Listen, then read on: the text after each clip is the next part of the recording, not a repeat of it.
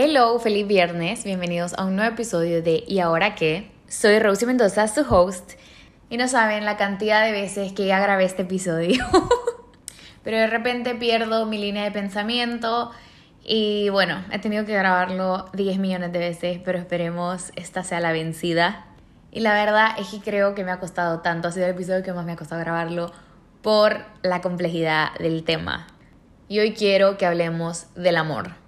La verdad es que cuando elegí hablar de este tema pensé, bueno, lo voy a hablar globalmente, aplicado a la familia, aplicado a las amistades, aplicado a todo, pero en realidad hoy quiero hablarte más sobre tu rol como individuo al entrar a una relación amorosa, es decir, romántica. Y decidí hablar de ese tema porque últimamente he estado pensando en muchísimos conceptos que en realidad me chocan sobre el amor y varias reflexiones que he tenido a raíz de diferentes experiencias en los últimos meses. Saben, hablamos muchísimo de cómo el amor simplemente pasa y cómo a veces no tenemos la decisión sobre quién nos enamoramos y de lo mágico que es que el amor simplemente está ahí y aparece y te enamoraste de esta persona. Porque literal la verdad es que así es como nos los han metido en las películas de Disney, las princesas, todas las comedias románticas, las películas de Nicholas Sparks. ¡Boom! Conociste a esta persona, te enamoraste y ahí está la mejor relación de tu vida. Y saben, hace un par de semanas me leí el libro de los cinco lenguajes del amor y me encantó una parte en el libro, como decía, que nosotros muchas veces creemos que el amar en realidad es una cualidad que todos tenemos adormecida, bien adentro de nosotros, esperando simplemente a ser despertada con la persona adecuada. Y el libro aclara cómo diferentes estudios en realidad han llegado a la conclusión que el amor es una respuesta y una emoción aprendida.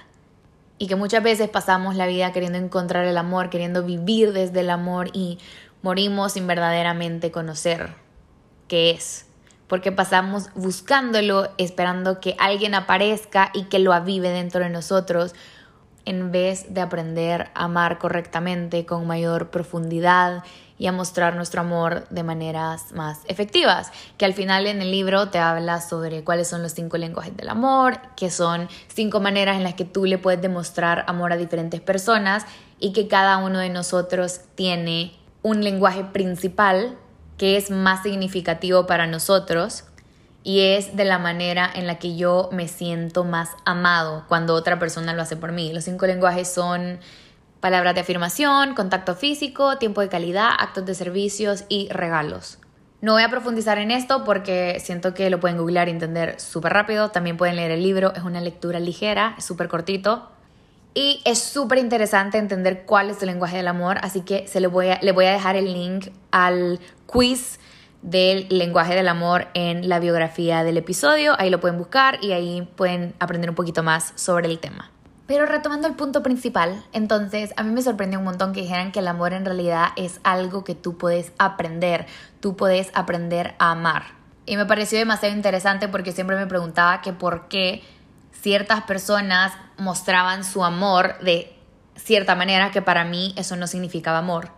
Y es por lo mismo que todos hemos aprendido a amar de manera diferente, todos tenemos percepciones distintas de qué es amor. Y por lo mismo, aunque sea un concepto universal, lo demostramos y lo recibimos de diferentes maneras. Y en este episodio me quiero enfocar muchísimo en cuál es nuestra responsabilidad a la hora de amar y de recibir amor, porque como ya mencioné previamente, Muchas veces pensamos que simplemente es algo que pasa y es algo que se va a dar, pero en realidad hay muchísimo que sí podemos controlar y que no es aleatorio y de lo que se habla súper poquito, cuál es nuestra responsabilidad cuando hablamos de amor. Pensamos que tenemos este rol pasivo donde yo estoy viviendo la vida y espero que el amor prácticamente me encuentre, llegue, se desarrolle solito y no te das cuenta que en realidad el amor no te pasa así como la vida no te pasa. O sea, nosotros tenemos cierta cantidad de responsabilidad dentro de las experiencias que vivimos y en el amor también. Vos tenés responsabilidad del tipo de experiencias amorosas que vivís. Creo que todos hemos escuchado esta típica frase de el amor duele. Y creo que todos hemos creído que el amor duele en algún momento en nuestras vidas. E incluso en diferentes películas, incluso se romantiza el sufrir, el aguantar cosas que no se deberían de aguantar y todo en nombre del amor. Pero la verdad es que ya solté esa idea completamente y yo pienso que el amor, ya sea dentro de una relación romántica de pareja e incluso el amor que te muestran otras personas como en tu familia, tus amigos, el amor no debería de doler. El amor se debería de sentir suave, mutuo, ligero, intencional. Se debería de sentir que es un amor del bueno. Porque sabes, cuando amas una flor, no la vas a arrancar. La vas a regar, la vas a cuidar, la vas a proteger, vas a ver que le dé el sol, vas a querer que florezca. Y tú vas a estar ahí para apoyar ese proceso. La verdad es que una persona te puede amar muchísimo, pero si no te ama de la manera correcta, de nada sirve el sentimiento. O sea, el sentimiento de que esa persona sienta que te ama puede estar ahí. Pero si la manera en la que te lo demuestra te daña, o sea, ¿de qué te sirve que esté ahí el sentimiento? Y como cuando pensamos en esta idea de qué es el amor, sabemos que si nos abrimos a amar, entonces también nos estamos abriendo a que duela. Y hoy en día, o sea, yo hablo con mis amigos y, y, todo el mundo tiene miedo a enamorarse, todo el mundo tenemos miedo a ser vulnerables con otra persona porque no queremos que nos duela, no queremos abrirnos a alguien para terminar hechos pedacitos. Pero al mismo tiempo queremos más que nunca conectar con otras personas de una manera más profunda, de una manera mucho más íntima. Vi esta frase en Instagram que me encantó que decía, algo estamos haciendo mal si nos da más miedo el amor que nunca sentirlo. Y es tan cierto, porque obviamente nadie quiere entrar a una relación, nadie quiere abrirse a una persona sabiendo que al final del día solo vas a salir lastimado. En realidad yo no creo tampoco que haya una manera en la que puedas infaliblemente saber con qué persona va a funcionar y que si cumple esta checklist, entonces significa que sí o sí va a ser un éxito, pero creo que sí existe la manera de la que tú te puedes ahorrar dolor innecesario. Yo sé que la respuesta va a ser súper cliché, pero en realidad es el amor propio. Porque cuando te aprendes a amar, te responsabilizas de tu autoconocimiento y empezás a identificar también tus necesidades, empezás a trabajar en vos y a ponerte ahí te das cuenta que cuando tú vayas a decidir entrar a una relación con otra persona, no vas a entrar desde la carencia de amor, sino desde la abundancia que tú trabajaste lo suficiente en ti para poder compartir esa abundancia de amor que se desborda dentro de ti. Porque sabes, cuando empezás a trabajar en vos, en autoconocerte, invertís todo este tiempo en crear una realidad que vos ames, que te encante, en la cual tú te sientas cómoda contigo misma, tú te rodees de personas que te aman de una manera sana, que te hacen sentir valorada, te hacen sentir vista, te hacen sentir escuchada. Tenés buenas relaciones con tus familiares, con tus amigos, tenés una súper linda relación contigo misma. Estás tan bien contigo que no vas a dejar entrar a nadie que no te recontrasume. Porque si yo ya estoy bien y yo ya construí algo sano, cuando venga alguien a ofrecerme migajas, es que ni por cerca que se me va a ocurrir agarrarlas. Y por eso creo que es súper importante cuando dicen aprender a amar. Creo que aprender a amar empieza por aprender a amarte a ti. Porque ahí te das cuenta que una vez construiste algo, una vez te sentís bien contigo, estás viviendo desde estabilidad emocional, tu rol ya empieza a ser proteger tu corazón. Y cuando hablo de proteger tu corazón, no hablo de ah, cerrarte, no sentir nada, no salgas con nadie, no seas vulnerable, no te atrevas a conectar con otras personas. A lo que me refiero es que hayas invertido tanto tiempo en autoconocerte, en identificar qué es lo que tú esperas en una relación romántica, cuál es el tipo de amor que tú estás dispuesto a recibir. Literal, poner los límites de qué estás dispuesto a aceptar y qué no. Porque todos aquí sabemos la cantidad de energía y de tiempo que uno invierte pensando, solo pensando en, una persona cuando te gusta, cuando te emociona, cuando estás empezando a salir con esa persona. Y, y todos sabemos la cantidad de tiempo y de energía que tenés que meterle a una relación para que funcione. Literal, le estás dando a la otra persona de las cosas más valiosas que tú tenés. Nadie te va a devolver esa energía ni nadie te va a devolver ese tiempo que invertiste en esa persona. Pero por favor empecemos a relacionarnos desde esa abundancia y esa decisión de yo elijo a esta persona para empezar una relación, no de yo necesito una relación, entonces elijo a esta persona. Porque a veces solo entramos a relaciones por esta necesidad de validación, de tener a alguien ahí que nos esté preguntando cómo estamos, esta necesidad de atención, este deseo de sentirnos amados. Y cuando entramos desde ese lugar de carencia de amor a una relación, ya no creamos conexiones profundas, sino que creamos apegos profundos. Y el amor en realidad se basa en la libertad de ser y de dejar ser y de elegir estar con otra persona. O sea, es elegir dar a alguien más.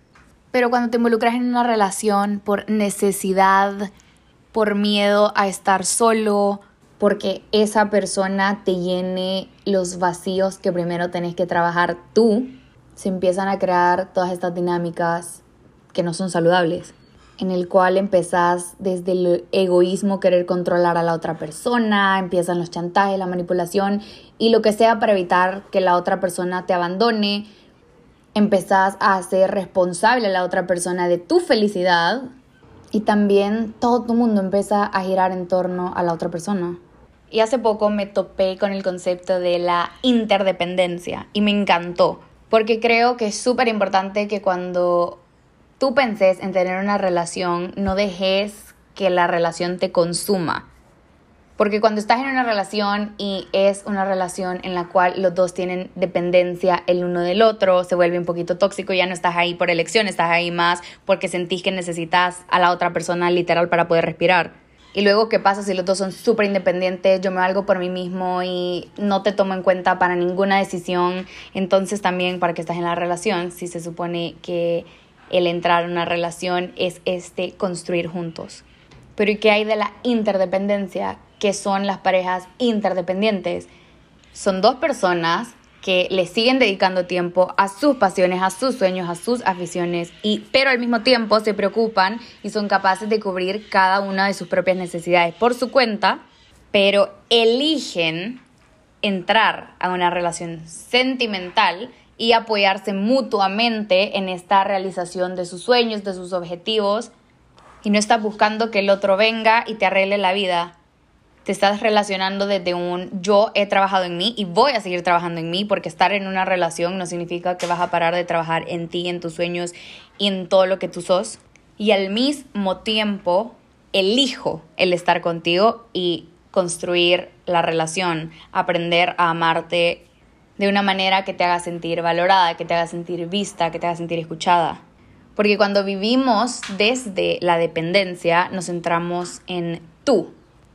¿Qué me puedes dar tú? ¿Cómo puedes tú llenar ese vacío que yo tengo? Y cuando vivís desde la independencia dentro de una relación, es en el yo y yo, yo, yo, yo, yo. Y cuando hay interdependencia, entendés que hay un tú, hay un yo y un nosotros. Yo me hago cargo de mi responsabilidad, de mi bienestar, tú te haces cargo del tuyo y luego los dos estamos bien para juntos construir algo sano. A veces pasa que nos preguntamos por qué sigo cayendo con el mismo tipo de gente, por qué todas mis relaciones terminan cayendo en un patrón tóxico, o siempre los cheros terminan siendo súper controladores, o yo termino siendo súper manipuladora. Y la verdad es que quiero que te pongas a pensar y analizar las relaciones pasadas que has tenido y te des cuenta que al final del día el común denominador en todas las relaciones que has tenido sos tú. Y lo que pasa es que lo que tú has trabajado o la manera en la que tú te relacionas crea al final del día la relación en la que estás involucrada. Y por eso la importancia de aprender a amarme para poder saber amar a otra persona. Y también para saber el tipo de amor que yo estoy dispuesto a recibir. porque no podés esperar recibir algo de afuera que tú te tienes que dar primero adentro. Y en realidad, claro que se siente súper bonito que alguien más te diga, no, es que tú sos súper especial, tú sos súper inteligente, tú sos súper valiosa, yo te amo y que te lo afirmen y que te hagan sentir valorada, te hagan sentir querida. Pero de nada va a servir hasta que tú puedas hacer eso por ti misma. O sea, si vengo yo y te digo, me encantan tus ojos azules y vos tenés ojos cafés. O sea, vos sabés que tenés ojos cafés, entonces obviamente por más que yo te lo repita y te lo repita, vos no le vas a encontrar ningún valor alguno a mi comentario porque tu creencia es que vos tenés ojos cafés, no ojos azules. Entonces, si viene alguien y te dice, ay, qué linda sos, o te dicen, wow, sos una persona súper especial, pero tu diálogo interno está en, ah, no, la verdad es que no soy nada especial, o ah, la verdad es que soy súper fea te lo pueden decir mil personas, pero hasta que vos adentro no hayas trabajado esa creencia que tenés, ahí va a quedar. Y ahí la importancia de entender a quién le das el poder de hacerte sentir, de decir quién tú sos, lo que tú vales, el amor que mereces. Porque la que tiene que definir todo eso sos tú, no nadie más. Y creo que es tan importante que llegue ese momento donde estás tan bien en tu vida, te sentís tan cómodo contigo, con tu cuerpo, estás tan satisfecho con la calidad de personas que están dentro de tu vida, que entonces vivís dentro de esa abundancia y decís, la verdad es que estoy listo para compartir de mí con otra persona. Y saben, yo creo que hay un gran juicio hacia decir yo quiero una relación. Y normalmente lo que decimos es como, no, o sea, ahorita estoy viendo, o sea, si pasa, pasa, pero si no, no pasa nada. Pero en realidad solo el hecho de decir yo quiero una relación es decir con tu boca, vocalizar el que tú estás consciente que en realidad no vas a dejar que simplemente una persona entre a tu vida en un momento en el que tú estás, digámoslo así, struggling o en el que no estás listo o no estás al 100 para entrar a una relación, sino que estás vocalizando y reconociendo que tú estás consciente que ahorita estás en un momento en tu vida en el que estás dispuesto a abrirte a otra persona y que tú reconoces y confías que has trabajado en ti, en hacer de tu realidad actual algo que tú disfrutes. Y por lo mismo confías que si tú estás con alguien va a ser desde el quiero y desde un lugar de abundancia y desde un lugar sano donde siempre vas a elegir tu paz, tu estabilidad mental, tu estabilidad emocional sobre alguien que te dé caos, sobre alguien que te traiga inseguridad y sobre una relación que simplemente no te esté funcionando. Y todo esto no creas que te lo estoy diciendo desde un lugar de superioridad o de, ah, yo soy la experta aquí en el tema, sino 100% desde un lugar de estudiante. Porque en realidad me he dado cuenta que no, a veces obviamente no puedo controlar lo que siento hacia ciertas personas que entran a mi vida, pero sí puedo decidir qué tanto los dejo que se me acerquen. Y existe esta frase súper famosa de, no, yo no elijo de quién me enamoro, pero en realidad sí elegís qué tan parte de tu vida dejas ser a las personas. Y pasa que muchísimas veces, como nosotros estamos desde un lugar tan bonito, estamos tan listos, tan preparados, tan emocionados de, ¿será esta la persona por la que estaba esperando? que a veces nos abrimos demasiado rápido y los dejamos que sean parte de nuestra vida, de verdad estamos conociéndolos y estamos súper invested en una persona. Y luego nos empezamos a dar cuenta que esta persona literalmente con sus acciones nos está demostrando que no tiene responsabilidad afectiva, nos está demostrando que no está listo emocionalmente para estar en una relación, nos está demostrando con sus acciones que tampoco está dispuesto a invertir lo que para nosotros se necesita para crear y cultivar una relación. Y eso me recuerda tanto a esta frase que dicen, las personas te demuestran quiénes son, deja de interpretar, deja de idealizar, deja de soñar y simplemente observa. Y miren, yo soy la primera en emocionarme cuando conozco a alguien y de verdad hago clic, o sea, conectamos. Porque pasa que esporádicamente alguien te llama la atención. Al menos en mi caso, a tal nivel que de verdad le vea futuro, que de verdad quiera conocer a profundidad a la persona. Y entonces estás conociendo a esta persona y esta persona te está demostrando quién él es, te está demostrando lo que está dispuesto a dar. Y pasa que vos interpretas todo. No, es que no me escribe porque de verdad pasa súper ocupado. No, es que me dijo que íbamos a hacer la otra semana, pero pues ya no me escribió porque de seguro cumplía años la mamá. Entonces, nada, empezás a justificar cosas que no tenés por qué justificar y literal cuando estás en esta etapa de conocer a alguien, simplemente observa. Observa, no tenés por qué interpretar algo para mantenerte esa emoción y ese, ay, qué lindo, puede ser, no puede ser te demuestran lo que hay y mira la realidad. Pero sabes, por eso es tan importante que también tengamos nuestros no negociables. Yo antes cuando pensaba a ah, qué criterios o qué voy a pensar cuando se trate de elegir una pareja, pensaba y empezaba con esta checklist, vea que todos tenemos. Bueno, tiene que tener entre tantos y tantos años. Tiene que ser pelo de tal color, ojos de tal color, eh, tal nacionalidad, o sea, como cosas súper, digamos así, Superficiales. Tiene que trabajar en tal cosa, me gusta que no sé qué, o sea, como, no sé, un poco cabal, como les digo, es esta checklist y pensamos que es como, ah, construir tu muñequito. Pero me he dado cuenta que para mí es muchísimo más efectivo otras dos técnicas. La primera sería tener tus no negociables. Porque eso de yo no elijo a la persona a la que me enamoro, amiga, amigo, tú elegís a la persona a la que seguís dejando entrar a tu vida. Tú elegís qué tipo de persona es con la que te vas a relacionar. Y mira, ya hemos hablado miles de veces, si no han escuchado el episodio 2 de Amistades Expansivas, por favor escúchenlo.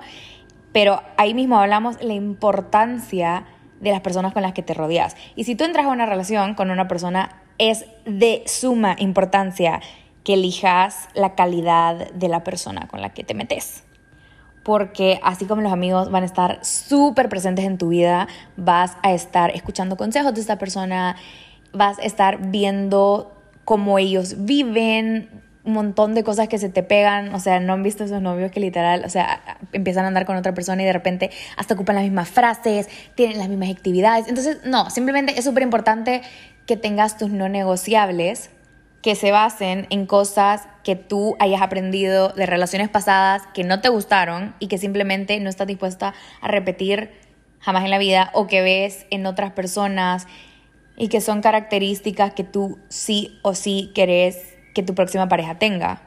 Pero sabes, o sea, esa, ese definir y ese reconocer qué aspectos querés en una pareja simplemente los podés aprender a descubrir cuando tú ya te empezaste a amar, tú ya empezaste a hacer esa introspección de qué cosas valoras tú en una relación y qué cosas para ti son claves, son importantes, porque para poder saber qué es importante en una pareja tenés que saber en general qué cosas valoras tú y que sí o sí tienen que estar ahí en la persona a la que tú vayas a considerar para tener una relación.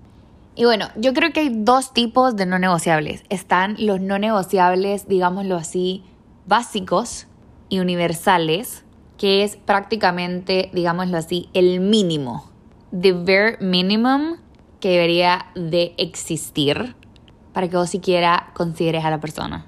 Y creo que eso claramente debería ser, y creo que son cosas que todos deberíamos de esperar de tales como honestidad, claridad de intención, consistencia, respeto, buena comunicación. Y a posteriormente, cuando ya entran a la relación, obviamente fidelidad. Y luego están el otro tipo de no negociables, que son más no negociables personalizados, digámoslo así. Porque claramente con el mínimo, o sea, vos tenés que esperar que la otra persona te trate 100% con dignidad, que te respete, que te dé tu lugar, pero eso de una persona con la que vayas a estar en una relación y de cualquier persona que se te cruce en la vida. Rodate de personas que se hagan cargo de sus acciones, de sus palabras, que se preocupen por aprender a amar y también por invertir en sus relaciones. Pero bueno, regresando a los no negociables personalizados, creo que estos son los más trickies. Y estos son no negociables puntuales que tienen más que ver con tu estilo de vida, con tus gustos. Y creo que aquí hay que ser como que de verdad súper intencional con lo que pongas, porque no es hacer esta lista de 10 no negociables y que sean tipo que surfee, que le guste el brócoli. O sea, como cosas demasiado, vea, porque no es como que si conoces a alguien que es súper increíble pero no le gusta el brócoli, entonces como es uno de tus no negociables, ah, pues no, ya lo descartamos. Sino que, por ejemplo, si vos sos una persona que está súper metido en el lifestyle healthy, por ejemplo. Entonces, uno de tus no negociables, obviamente, sería que sea una persona que también esté súper involucrada en el fitness life. Otro ejemplo es si a vos te hace daño el cigarro y vos sabés que literal eso tiene consecuencias de salud para ti. Bueno, las tiene para todos nosotros, pero específicamente esa gente que no sé, es alérgica o lo que sea. Uno de tus no negociables obviamente debería ser a alguien que no fume, porque no estás dispuesto a poner en riesgo tu salud. También lo puedes pensar como en áreas, digámoslo así, de la vida, como si vos de verdad tenés ciertas características que quisieras en la persona, no sé, en el ámbito espiritual, que sea una persona, no sé, para ti puede ser importante que sea de tu misma religión. Pensando también en el ámbito académico, una persona que ya se ha graduado de su carrera o que ya esté trabajando. Puede ser que para vos sea importante que tenga este mindset que sea business driven o que sea súper aventurero, porque a vos te encanta hacer aventuras espontáneas, y buscas compartir ese lado de vos. Creo que es mucho más fácil identificar no negociables básicos y saber qué tipo de trato tú esperas de esa persona. Porque creo que esas cualidades también las puedes ver en otras relaciones. O sea, cosas que tú esperabas, por ejemplo, de una amistad sincera. O cualidades que también forman parte de tus relaciones con familiares, pero cuando se trata de los no negociables personalizados, de verdad tenés que invertir tiempo en reflexionar qué cosas en tu vida son valiosas para ti que quieres compartir con esa otra persona. Y eso justo lo identificas al invertir tiempo en conocerte mejor. Y creo que es súper útil el escribir tus no negociables como para tenerlos, digamos, más presentes y en cuanto a los no negociables personalizados, creo que te recomendaría escribir entre 3 y 5, porque acordate que es limitar y saber qué es importante para ti, pero tampoco es centrarte en que estás construyendo, no sé, un muñequito y que literal tiene que ser así y así. Porque al final del día el punto es simplemente dejar entrar a tu vida y dejar acercarse a una persona que está trabajando en ella misma, que con su actitud, con la manera en la que te trata, te está demostrando que quiere estar en tu vida.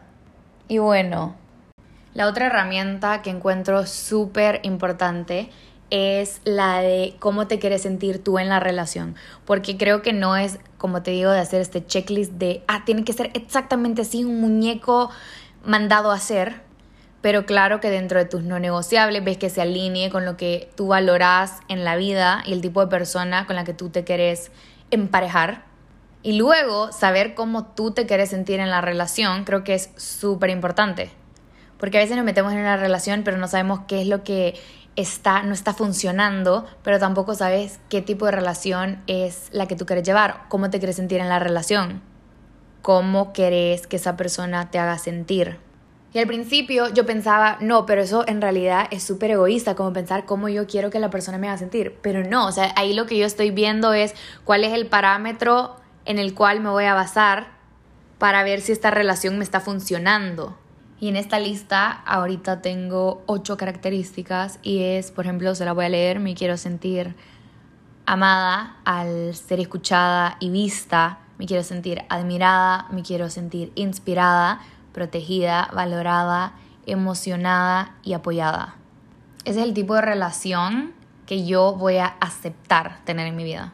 Y cuando estoy conociendo a alguien nuevo, entonces ya no voy a pensar de, ay, ¿será que yo le gusto? Y mi preocupación no va a ser, ah, ¿será que yo le gusto? Sino va a ser, ¿será que de verdad me gusta? ¿Será que esta persona hace match con el tipo de relación que yo quiero llevar?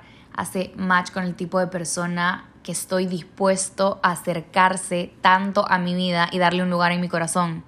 Y saben, en realidad que hablar de este tema lo detonó el que yo estaba conociendo a una persona y a mí de verdad me gustaba un montón. Pero de entrada, la relación no se sentía fácil, que estaba fluyendo, no había claridad, esta persona no cumplía con mis no negociables, pero tenía cualidades que en realidad nunca había encontrado en alguien más. La calidad de nuestras conversaciones eran increíbles y el tiempo que pasábamos en persona era wow, pero una vez ya nos separábamos. Habían mixed signals, esta persona también con sus acciones me estaba demostrando e incluso verbalizó que no estaba listo para una relación. Y al ver lo invested que estaba yo en esa persona fue que me cayó el 20 como me tengo que poner a mí primero porque al final del día yo solita me estoy posicionando en un lugar donde voy a salir con el corazón roto. Y el ponerte a vos primero no significa que nunca vayas a salir lastimado o que no te va a doler, porque en realidad darte la vuelta no es fácil. Y esos sentimientos siempre los vas a tener ahí cuando haces clic con una persona. No significa que te vas a emocionar menos, que como sabes que querés, que como tenés tus no negociables, entonces solo de verdad te van a gustar los indicados, los que tienen esas cualidades. Cero, cero, cero, cero, cero, cero, cero. Y yo creo que en esta vida es tan importante que estés abierto a conocer diferentes tipos de personas porque no sabes si el tipo de chero que tú pensás que querías en realidad es lo que querés. Por eso la importancia de no tener esa checklist y que el chero tenga que cumplir con las 20.000 características, sino que con tus no negociables vas a venir y simplemente vas a depurar un poquito la piscina. Y la calidad de las personas que vas a estar conociendo, la calidad de las relaciones que vas a construir va a ir aumentando. A medida vos aprendes a amarte mejor, a ponerte primero y a entender qué cosas tú valorás en esta vida. Y esto te lo puedo decir con toda la confianza del mundo porque yo en realidad me he dado cuenta cómo la calidad de hombres con la que he ido saliendo y que me han gustado ha ido aumentando a medida va pasando el tiempo y a medida he ido yo invirtiendo muchísimo más en mí. Cada vez siento que conecto y conozco personas que se acercan muchísimo más a lo que yo quiero y al amor que quiero recibir. Y no te cerres a conocer personas porque yo sé que a veces es, ay, qué hueva salir con gente. Y no te estoy diciendo, sé una serial dater y que tengas dates todas las semanas, no. Pero creo que a medida vas conociendo personas, te vas dando cuenta de cosas que te encantan, que te gustan de esta persona, pero si no es ahí, no es ahí, y punto. Pero esas experiencias al final del día sí te suman. Pero incluso para eso, para saber con quién ir a una date, te sirven tus no negociables. Porque mira, no todo el mundo se merece tu tiempo. Y la verdad es que ir a una date requiere bastante energía. Te tenés que arreglar, tenés que poner de tu parte para iniciar una conversación, la persona te tiene que interesar. Y de los mejores consejos que te puedo dar es no vayas a todas las dates a las que te invitan. No sé si mejor conocer a alguien primero en un ambiente donde puedas conocerles un poquito más sin tener que darles tu atención completa, como en una fiesta o en una comida con amigos. Y si de entrada es un no, si de entrada te hace sentir, no sé, vibes de fuckboy, él vocaliza que no está ahorita buscando nada serio y no está interesado en algo que tú sí estás interesada, no lo entretengas y no empeces, no, pero es que por mí puede cambiar, ah, pero me dijo tal cosa, ah, pero empezó a actuar de tal manera. Es como, mira, lo que te enseñan es lo que hay. Y antes yo pensaba que esto era demasiado como, no, uy, qué tajante, o sea, qué cortante, no, ¿cómo puede ser así de directo, así de radical?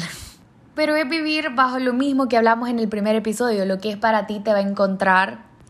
Y es ese disfruto el estar sola y si decido estar con alguien es porque de verdad esa persona aporta a mi vida y es poder decir, mira, yo me imagino una vida con vos, pero también me imagino una sin ti. Es decir, quiero que seas tú parte de mi futuro, pero si no lo sos, también voy a estar bien porque yo estoy bien conmigo. Yo te elijo, yo quiero compartirme contigo, yo quiero compartir la vida contigo, yo quiero entrar a una relación contigo. Y mira, yo sí creo que el amor sano existe. Yo sí creo que el amor bonito existe. y sé que cuando yo decida estar con alguien va a ser de clavado. Sé que va a ser desde un yo te elijo, yo quiero compartir la vida contigo y no desde un necesito. Y cuando aceptas eso cada vez que conectas, cada vez que tenés la oportunidad de conocer a otra persona a un nivel más íntimo, ya no lo evalúas y ya no le das el poder a la otra persona de decidir si va a estar contigo o no, que es algo que muchas veces hacemos, incluso las mujeres, me he dado cuenta que es, bueno, yo sí quiero una relación seria, pero no sé qué quiere él. Entonces le das el poder a él de decidir si quiere una relación seria con vos o solo amigos o no sé, ahí, pero nada serio, nada oficial. Literal estás dando el poder a la otra persona de decir qué es lo que ellos están dispuestos a darte y tú simplemente recibir, ya sea te quieran dar migajas, ya sea te quieran dar todo el pastel, medio pastel, un cuarto de pastel. Pero cuando vos estás bien, cuando tu realidad está bien, lo menos que vas a aceptar es otro pastel completo. Porque no andamos en busca de medias naranjas, andamos en busca de otra naranja completa. Y ya juntos decidimos hacer jugo de naranja, pero o sea, media naranja no soy, yo soy una naranja completa. Y que no te dé miedo ser honesta contigo y decir, yo en realidad lo que quiero es esto y esto y si esa persona no me lo puede dar, pues no está pagando el precio de entrada. Y vi esta frase en Insta que me encantó que decía, no dejes que nadie rente un espacio en tu corazón si no es un buen inquilino. No aceptes amores a medias, porque te mereces un amor de todos los días. Así como tú también deberías de estar mostrando amor todos los días. Porque sabes, al final puede que esa persona que tú quieras que te elija, te elija, o puede que no, pero al final del día no importa si tú siempre te elegís a ti.